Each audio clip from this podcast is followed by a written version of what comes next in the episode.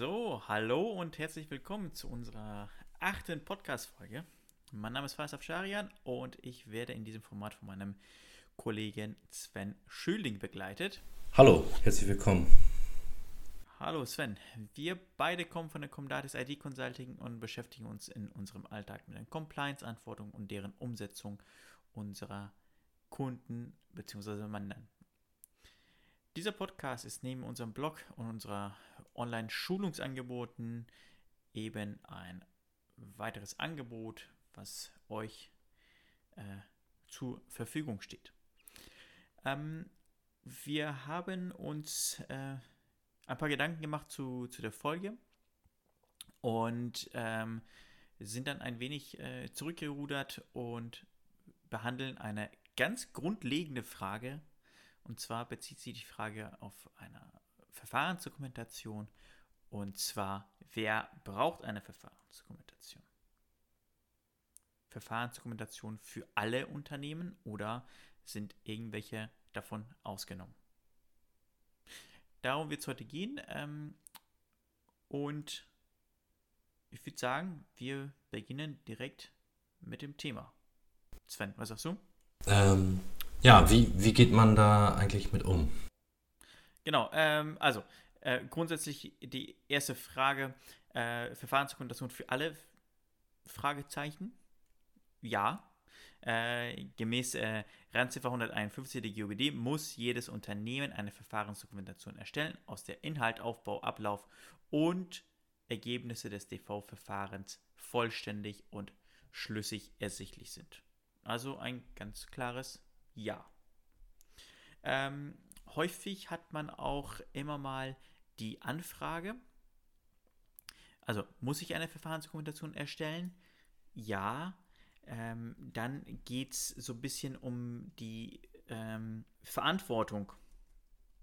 Kann ich es auslagern? Ähm, kann man, aber die Verantwortlichkeit an und für sich, also man kann die Arbeit quasi auslagern, aber die Verantwortung obliegt immer dem Steuerpflichtigen.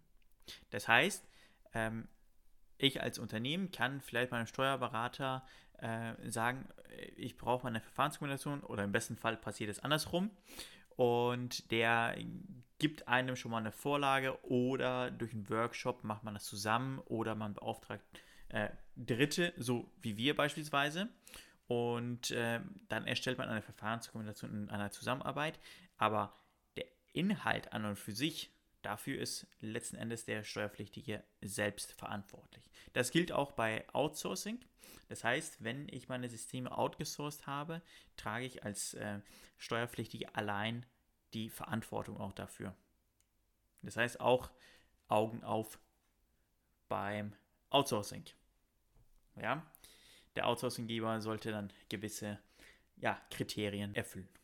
Ähm, genau. Die Ausgestaltung der Verfahrensdokumentation ist selbstverständlich abhängig von der Komplex äh, Komplexität des, ähm, ja, der Umgebung des DV-Systems. Ähm, da kann man nicht ganz klar sagen, okay, es ist ein kleines Unternehmen, dann ist es weniger komplex, da ist ein großes Unternehmen, das ist komplex. Ähm, das hängt auch immer damit zusammen, wie die Prozesse tatsächlich aufgebaut sind. Ja, also äh, man kann nicht von Grund auf sagen, kleines Unternehmen, weniger komplexe Umgebung, ähm, weil man kann auch tatsächlich bei kleinen Unternehmen komplexe Umgebung dann eben vorfinden. Was natürlich auch noch weiter wichtig ist, ähm, was muss ich alles beachten? Ja, ich habe ein Hauptsystem, aber das Hauptsystem wird ja natürlich beliefert von Vorsystemen und eventuell gehen aus meinem Hauptsystem noch weitere ähm, Informationen raus zu einem nachgelagerten System. Ja, äh, das muss ich alles betrachten. Also typische Vorgehensweise vielleicht ähm, einfach mal mit einer Zeichnung beginnen. Welche Systeme habe ich? Dann mit Pfeilen quasi die Systeme miteinander verbinden. Äh, wer liefert wohin und wie und äh, so würde ich dann im, in erster Linie eben vorgehen. Genau. Äh, Sven, du hattest äh, gerade gefragt, wie geht man äh, damit um? Genau. Ähm, also wahrscheinlich die Erstellung meinst du? Ja, genau. Äh, Bestandsaufnahme ist der erste Schritt, habe ich gerade auch schon angesprochen. Welche Systeme sind im Einsatz?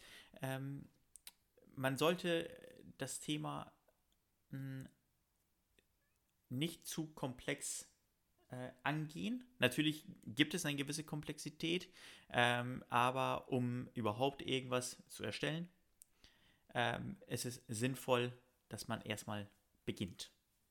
Ja, häufig ist es so, dann setzt man sich zusammen, was brauchen wir und äh, verteilt dann Aufgaben und das verläuft sich dann so ein bisschen. Ähm, bei einer Bestandsaufnahme würde ich sagen, okay, welche Systeme haben wir? Wie sind die miteinander verknüpft? Ähm, sind die überhaupt miteinander verknüpft? Ähm, dann gucke ich im nächsten Schritt, sind das Standardsysteme? Ist das Standardsoftware? Oder sind das Eigenentwicklung? Weil bei Eigenentwicklung ist klar, ist immer komplex. Äh, bei Standardsystemen muss aber tatsächlich noch unterschieden werden. Ähm, zum Beispiel so ein ERP-System ist natürlich erstmal Standardsystem. Mhm, ja. Aber sobald es installiert ist, äh, naja, ich gehe von, von 99% der Unternehmen aus, ähm, wird auch beim ERP beispielsweise diverse Modifikationen vorgenommen, die dann eben vom Standard dann eben abweichen. Und äh, das muss dann auch beispielsweise mit rein. Ja, jetzt habe ich ERP gesagt, dazu gehört auch natürlich CRM, dazu gehört auch natürlich DMS und so weiter und so fort. Ähm, danach, ähm, also nach der Bestandsaufnahme, folgt die Prozessaufnahme. Dann gucke ich in einer kleinen Gruppe am besten, äh, welche Prozesse sind denn überhaupt im Einsatz? Und macht es tatsächlich Sinn, diese ähm, vielleicht zu untergliedern? Ja, einfaches Beispiel. Ich sage einfach mal jetzt äh, Eingangsrechnungsverarbeitung.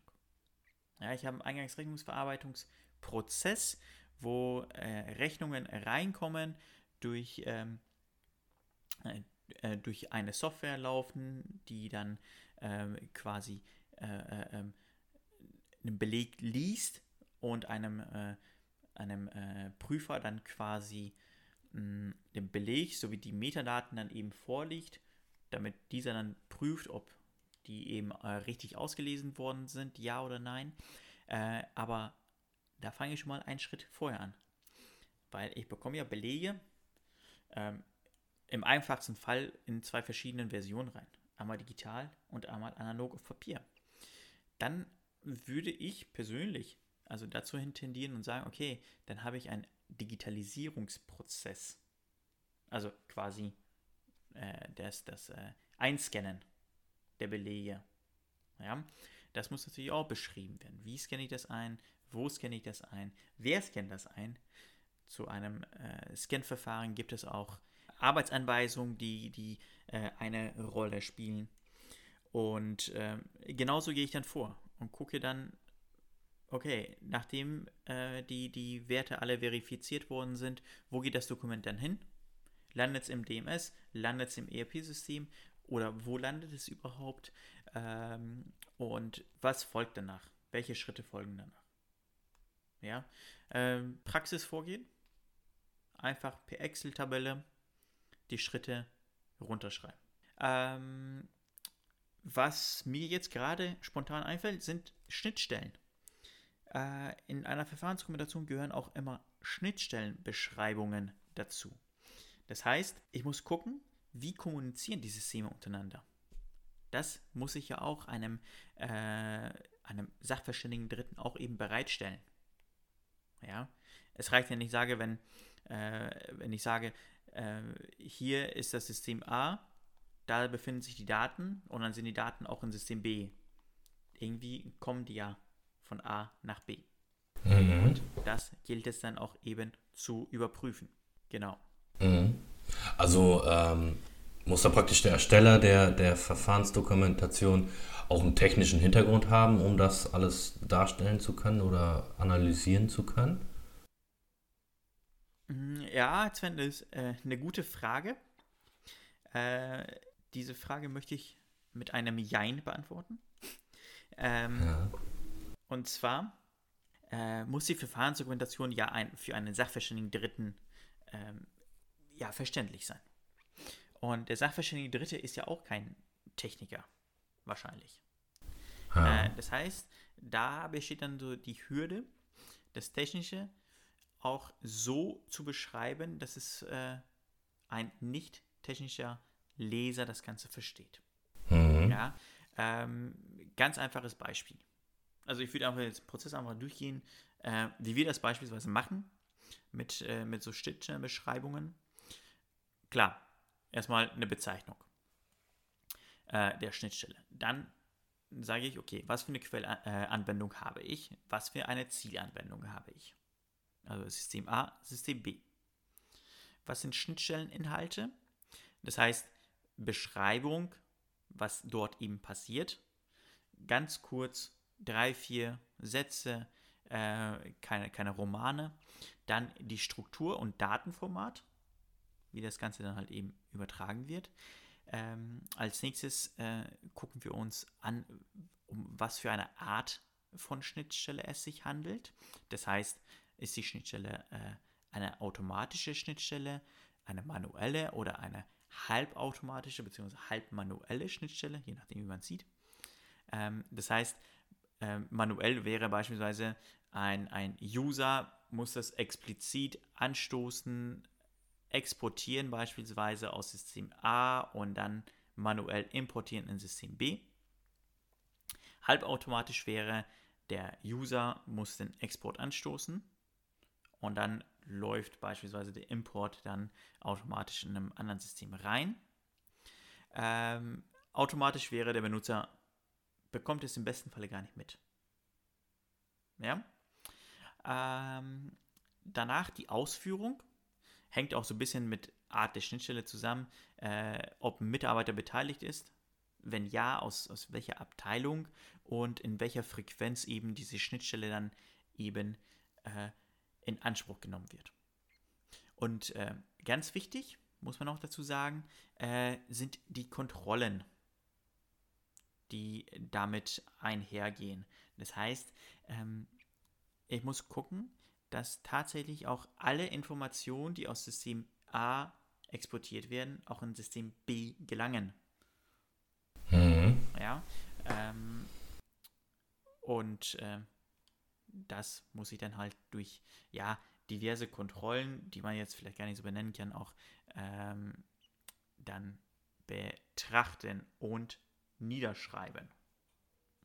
Also im besten Falle sprechen wir über maximal eine Seite. Ja, ich würde auch tatsächlich diese Überschriften nehmen: Quellanwendung, Zielanwendung, äh, Schnittstelleninhalte, Art der Schnittstelle, ähm, Ausführung und äh, Kontrollen. Das wären so meine Überschriften und danach würde ich dann eben äh, die Struktur beschreiben, so wie es dann halt äh, abläuft. Äh, apropos Kontrollen. Bei der Umsetzung einer Verfahrensdokumentation ist es ähm, ganz wichtig, interne Kontrollen einzubauen. Ja? Nämlich das interne Kontrollsystem. Mhm. Jetzt fragen sich ganz viele so, was ist das? Genau, was ist das? Äh, ja, genau, was ist das? Äh, interne Kontrollen beziehungsweise das interne Kontrollsystem stellt eigentlich ähm, sicher, dass meine Prozesse richtig laufen und dass sie kontinuierlich durch eine Kontrolle dann eben verifiziert werden. Ja. Ähm, Hast du da Beispiele? Äh, ja, ich überlege gerade. Ähm, tatsächlich finden sich auch ähm, ja, Beispiele in, in, in der GOBD äh, unter Randziffer, jetzt muss ich selbst nachgucken, unter Randziffer 100. Mhm. Das sind beispielsweise Zugangs- und Zugriffsberechtigungskontrollen auf Basis entsprechender Zugriffs- und äh, Zugangsberechtigungskonzepte. Äh, Funktionstrennung. Ja, äh, Erfassungskontrollen. Quasi, das könnten automatische sein, ne? Äh, Erfassungskontrollen. Äh, könnte zum Beispiel sein, dass beispielsweise ein Feld nicht befüllt ist oder ein Feld falsch befüllt ist. Dann Plausibilitätskontrollen, die durch die Anwendung äh, durchgeführt werden. Ähm, Funktionstrennung ist klar. Äh, Abstimmungskontrollen bei, bei der Dateneingabe. Das heißt beispielsweise, mh, hm, man prüft gegen äh, die Stammdaten, ob der Kunde tatsächlich ein Kunde ist oder nicht. Mhm. Besten, und man guckt dann, äh, stimmen die Adressen überein und so weiter und so fort. Das könnte man natürlich, natürlich auch automatisieren. Ähm, dann Verarbeitungskontrollen. Wurden die Belege beispielsweise korrekt verarbeitet? Ja. Ähm, dann Schutzmaßnahmen gegen beabsichtigte oder unbeabsichtigte Verfälschung von äh, Programmen, Daten oder Dokumente. Ich würde hier Informationen noch mit reinnehmen. Ne? Mhm. Das heißt, kann jeder ähm, beispielsweise die Stammdaten abändern? Oder können das nur einige Leute im Unternehmen? Und wenn ja, kann er das ohne weiteres machen oder muss das Ganze noch durch einen zweiten freigegeben werden? Da hätten wir dann schon wieder eine Funktionstrennung. Ne? Genau, ähm, das wären so ein paar Beispiele, aber das Ganze natürlich kann man, kann man noch weiter äh, denken und äh, da findet sich einiges.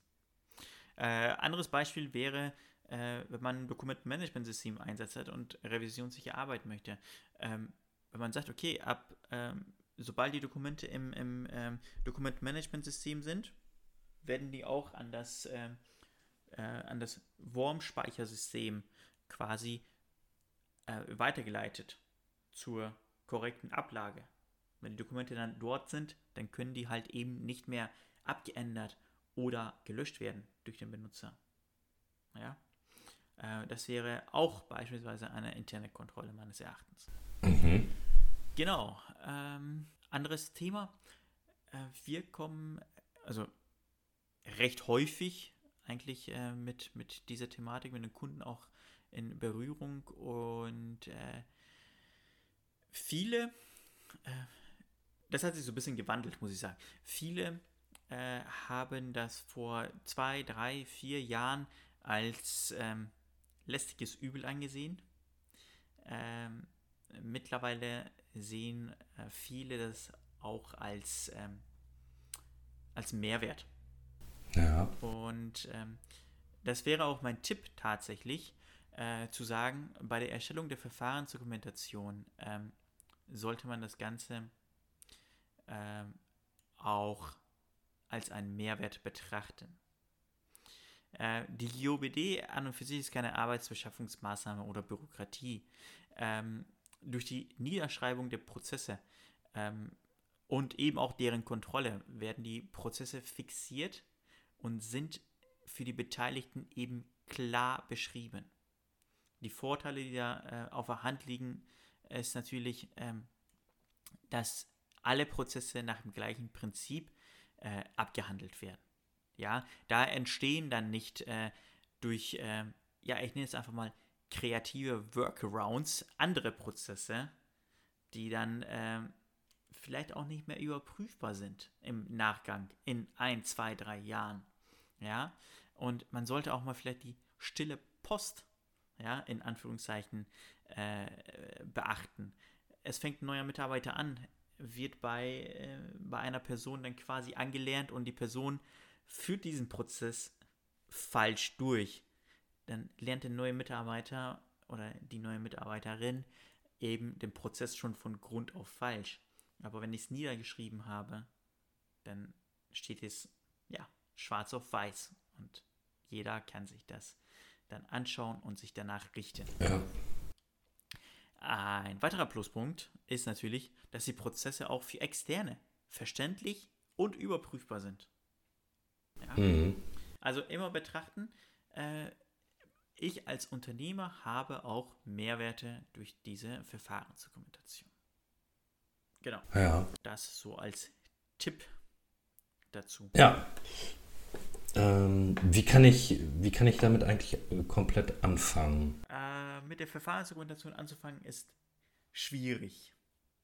Jeder kennt es. Äh, man öffnet Word, Excel. Man sieht eine weiße Seite und äh, man sieht die Punkte, die man abhandeln muss. Ja, viele machen dann äh, direkt die Anwendung wieder zu und kümmern sich um was anderes. Ähm, also, Tipp Nummer 1, erstmal anfangen. Ja, erstmal anfangen niederzuschreiben. Durch die Punkte, die ich äh, gerade schon genannt habe. Ne? Ähm, also Bestandsaufnahme, Prozessaufnahme und äh, Schnittstellen. Ja, damit haben wir schon vieles erledigt. Ja. Ähm, zum anderen gibt es auch Muster im Internet. Mhm. Ja, wenn man sucht, findet man vieles. Ja, ähm, also es ist wie bei vielen Sachen. Ähm, man muss sich hier und da vielleicht die Idee holen und es auf die eigenen Bedürfnisse anpassen. Ja, mhm. und äh, es gibt relativ viele Muster, die, die man findet. Es gibt Dienstleister, die man damit beauftragen kann, wer jetzt vielleicht die Kapazitäten nicht hat. Ne? Und äh, man kann sich auch vielleicht an die GOBD so ein bisschen richten. Die sagen, okay, so eine Verfahrensdokumentation besteht aus einer allgemeinen Beschreibung, aus einer Anwenderdokumentation, aus einer technischen Systemdokumentation und aus einer Betriebsdokumentation. So habe ich erstmal die, die Oberpunkte sage ich mal. Ja. Ähm, man kann sich auch die PKDML, Prüfkriterien für Dokumentenmanagementlösungen, anschauen. Ähm, dort sind Auditkriterien für digitale Dokumentenmanagementprozesse und äh, die damit verbundenen IT-Lösungen aufgelistet. Da kann man sich auch viele, viele Ideen holen. Daraus lässt sich auch vieles ableiten. Äh, man kann anhand dessen auch eben die internen Prozesse dann auch eben auch hinterfragen. Ja. Ähm, und äh, ja, da gibt es, da gibt es viele Wege. Ähm, aber der, der erste Tipp ist einfach anzufangen und da was niederzuschreiben. Da gilt auch die Devise, äh, auch wenn ich nur ein bisschen was habe, wenn es nicht vollständig ist, es ist immer noch besser als gar nichts. Ja. Ja. Unter, natürlich unter, unter der Bedingung, dass man das Ganze dann auch irgendwann wieder weiterführt und äh, dass man dann in, irgendwann mal äh, zum Ende kommt. Wobei ich sagen muss, dass die Thematik Verfahrenskombination eigentlich nicht endet, denn das ist ein kontinuierlicher Prozess. Ich muss nämlich meine Verfahrensdokumentation immer wieder anpassen. Wenn sich Prozesse abändern, muss ich meine Verfahrensdokumentation anpassen.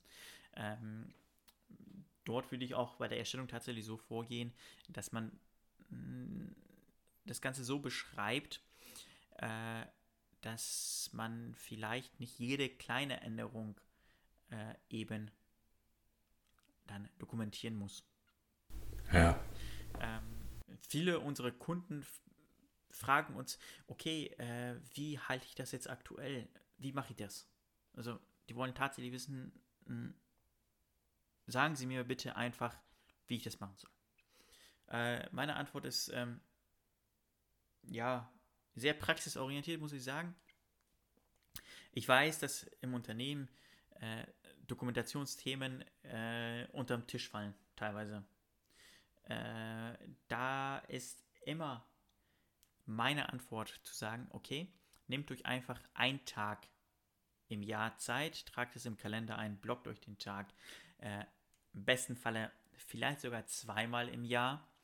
Und dann nimmt man sich die Verfahrensdokumentation, geht das Ganze durch, befragt dann die Prozessbeteiligten, äh, ob die, die Prozesse tatsächlich noch so weiterführen. Ja, nein und eventuell ähm, Abstimmungen mit IT oder mit der Buchhaltung, äh, ob irgendwelche neuen Prozesse dazugekommen sind, ja oder nein. Und dann trägt man das in der Änderungshistorie ein und behält immer die alten Versionen. Mhm. Warum? Weil sich auch historische Systemzustände nachvollziehbar lassen, machen müssen. Ja, das heißt, ich habe eine Verfahrensdokumentation äh, für das Jahr 2019 beispielsweise. 2020 überarbeite ich das Dokument, aber ich dupliziere vorher das Dokument und sage, okay, ähm, jetzt kommt 2020, aber 2019 muss ich noch eben vorhalten. Für zwei Jahre, äh, zwei Jahre, für zehn Jahre. Ja, ja. Nach Ende des Geschäftsjahres. Genau. Ja, und damit möchte ich auch so langsam zum Schluss kommen. Mhm. Ähm, ja. Das ganze Thema ist natürlich wesentlich komplexer, muss ich dazu sagen. Äh, ich habe aber versucht, so in Vorbereitung zu diesem Podcast, das Ganze gar nicht so komplex zu gestalten äh, und vielleicht eine Ebene vorher anzufangen, zu sagen, okay, das und das und das sind auf jeden Fall wichtig. So und so beginnt man. Ähm, ich glaube, damit ist äh, einem ein bisschen mehr geholfen, als dass man jetzt äh, ja runter redet, was man alles machen muss. Ja. Weil ich glaube, dann sieht man auch die, die ganze Arbeit und fängt dann auch vielleicht nicht an. Genau. Und bei Fragen zum Thema oder ja, oder Anregungen äh, kann sich wahrscheinlich jeder auch bei uns dann melden, oder? Ja, genau. Ähm, äh, unter comdatis.de finden Sie unsere, unseren, unsere E-Mail-Adressen, finden Sie unsere Telefonnummern. Äh, da kann man sich natürlich auch äh, ganz unverbindlich mal äh, äh, äh, melden und ja, Fragen dazu stellen. Vielleicht mal, natürlich, man könnte auch einen Workshop zusammen durchführen. Ähm, und genau. Da gibt es viele Wege, die nach Rom führen. Ja, das hört sich doch gut an. Ja, Sven. Genau. So, dann würde ich sagen, kommen wir nun noch zum Ende. Vielen Dank fürs Zuhören und wir melden Ja, danke. im nächsten Monat auf jeden Fall mit einer neuen Folge. Ja, auf jeden Fall.